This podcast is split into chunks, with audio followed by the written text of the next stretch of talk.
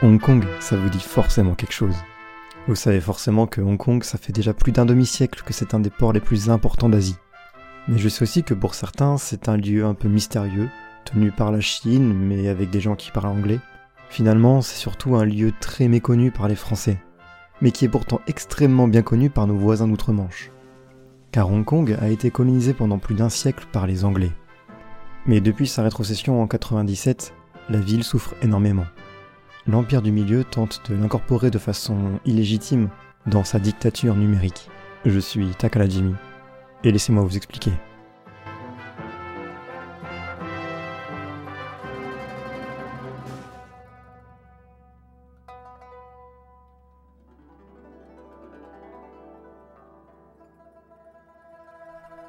Hong Kong a été acquéri par le Royaume-Uni au milieu du 19e siècle, après la première guerre de l'opium. Mais c'est dans un accord signé en 1898 que l'Empire britannique prend possession de l'ensemble d'Hong Kong. Cet accord est extrêmement contesté. Il est d'ailleurs nommé traité inégaux par la Chine, avec d'autres traités signés entre l'Empire du Milieu et les autres pays européens, dont la France. Du point de vue chinois, ces traités, c'est plus des dictats, une imposition plus qu'une négociation. Les empires coloniaux de l'époque profitent de l'impuissance chinoise pour imposer leurs conditions. L'accord que la Chine a signé avec l'Empire britannique est en fait un bail de 99 ans.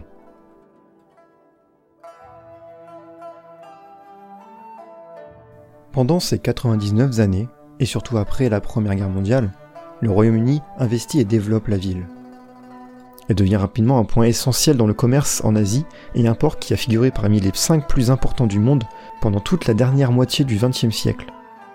La ville connaît alors un essor économique avec une place importante dans la finance mondiale et un essor culturel avec des stars mondialement connues comme Jackie Chan, John Woo ou plus récemment Romala Garai. Elle est une place forte internationale. Elle est proche de la Chine, et assure aux investisseurs étrangers un contact direct avec l'Empire du Milieu tout en protégeant leur investissement. Et sa bourse assure des échanges rapides entre le dollar et le yuan, la devise chinoise. Mais Hong Kong, c'est surtout une épine dans le pied chinois, une ville très capitaliste, aux frontières d'une Chine très communiste. En 1984, soit 13 ans avant la fin du bail, le Royaume-Uni et la Chine signent finalement un accord stipulant que les Britanniques s'engagent à rétrocéder Hong Kong et les nouveaux territoires à la Chine. La République populaire de Chine, quant à elle, s'engage à maintenir le système économique hongkongais tout en l'intégrant petit à petit dans son empire. Et à partir de 97, cette politique que l'on nomme un pays de système permet d'assurer à Hong Kong une liberté législative pendant 50 ans. Pendant ces 50 ans, Hong Kong devient une région administrative spéciale à la Chine, qui a donc sa propre constitution, ses propres lois et ses libertés fondamentales que l'on ne retrouve pas en Chine continentale.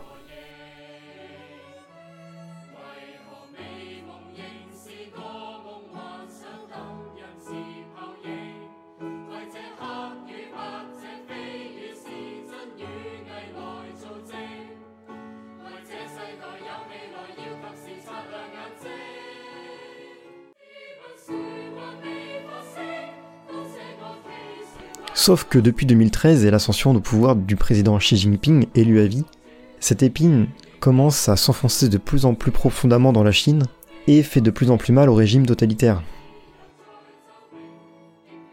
Depuis sa rétrocession, Hong Kong est divisé en deux. D'un côté, les pro-démocrates qui souhaitent maintenir la liberté législative d'Hong Kong, et d'un autre, les pro-Chine qui souhaitent une plus vite incorporation à l'Empire chinois. Depuis cette rétrocession, les pro-démocrates sont en constant combat pour protéger la liberté fondamentale dans la ville.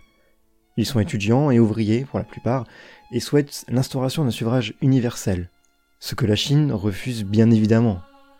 Je rappelle que leur président est élu à vie. Mais c'est en 2014 qu'Hong Kong va vraiment commencer à crier son mécontentement à la Chine. La révolte des parapluies, comme on l'appelle, est l'un des premiers cris de détresse entendus à travers le monde entier. Son but, montrer à la Chine que la démocratie est une valeur fondamentale et essentielle à Hong Kong. Cette manifestation, qui a duré 4 mois, est appelée ainsi après l'utilisation massive des parapluies contre les gaz lacrymogènes de la police. Les pro-démocrates veulent une démocratie que la Chine nomme valeur occidentale non compatible avec l'Asie. Pour elle, c'est simple, une république, la démocratie, tout ça, c'est européen, ça n'a rien à faire en Asie.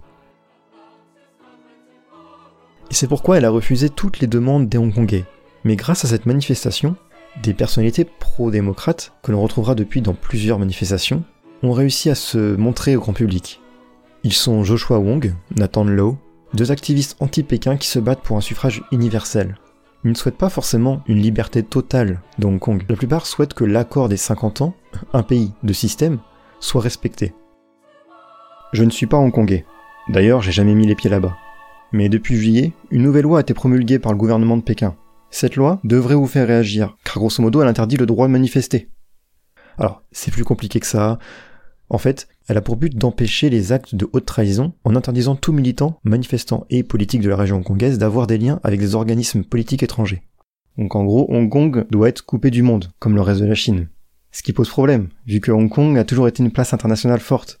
Et cette loi supprime surtout un bon nombre de partis politiques pro-démocrates. Elle bafoue les accords avec le Royaume-Uni, un pays de système qui assurait la liberté législative de la ville. La loi provoque la peur chez les Hongkongais mais les militants pour la démocratie tentent tout de même de combattre cette loi. La plupart ont dû fuir le pays. Une peine de prison en perpétuité les menace depuis. Ils ont instauré des hashtags sur les réseaux sociaux, comme le Friday for Freedom, mais c'est surtout le Royaume-Uni et les membres du Commonwealth qui agissent. Ils proposent aux Hongkongais une extradition et des visas afin qu'ils puissent fuir le pays de manière légale, laissant ainsi Hong Kong aux mains de Winnie l'ourson. Sérieusement, tapez Xi Jinping Winnie l'ourson sur Google, vous allez rire. Le problème n'est pas hongkongais, il est mondial et idéologique. Dans les médias, on parle d'une nouvelle guerre froide entre sociétés démocratiques comme la France et sociétés totalitaires comme la Chine. La Chine est à condamner, pas seulement pour ses actes envers Hong Kong, mais également pour la destruction du peuple ouïghour qu'elle enferme dans des camps de concentration et pour ses actes belliqueux en mer d'Asie, où elle tente de légitimer des îles appartenant à d'autres pays. La République démocratique est à craindre. Imaginez-vous un instant, Le Pen, le père, pas la fille, qui devient par magie président à vie sans que vous puissiez dire quoi que ce soit, et que votre voix puisse compter. Il ne faut pas se battre que pour Hong Kong, mais pour la liberté et l'égalité dans le monde entier. Alors évidemment, on est encore bien loin de la destruction totale de la démocratie dans le monde, mais il faut pouvoir réagir. Laisser la Chine faire, c'est abandonner la liberté d'expression. Je vous mets en description plusieurs liens pour en apprendre plus sur la situation. Et je vous demande s'il vous plaît de vous intéresser à l'ensemble des activités concernant la communauté internationale, dont nous faisons partie. Je comprends qu'on ne puisse pas se rendre compte de la réalité des enjeux qui se jouent à plus de 9000 km de chez soi, mais ça impacte vos vies d'une manière que vous ne pensez même pas imaginer. Que vous aimez la politique, la géopolitique ou non, il est important de se renseigner et d'écouter les bons médias. Comme je vous l'ai dit, je vous mets des liens en description. N'hésitez pas à aller voir. En tout cas, je vais terminer ce podcast simplement. Et je pense pas que je vais continuer à faire des podcasts si engagés. J'aimerais peut-être un peu plus parler de l'actualité du monde et du Japon. Je sais que c'est un sujet bancal, mais qui pourrait être utile, mais qui peut partir en couille en deux secondes. En tout cas, je vais continuer à faire des podcasts sur les sujets qui m'intéressent, comme Hong Kong. N'hésitez pas à vous abonner, que ce soit à ce podcast, à la chaîne YouTube, sur Twitter, à sur Instagram, pareil. Toutes les musiques, tout ce que j'ai utilisé, c'est dans la description. Allez lire. Merci. À tantôt.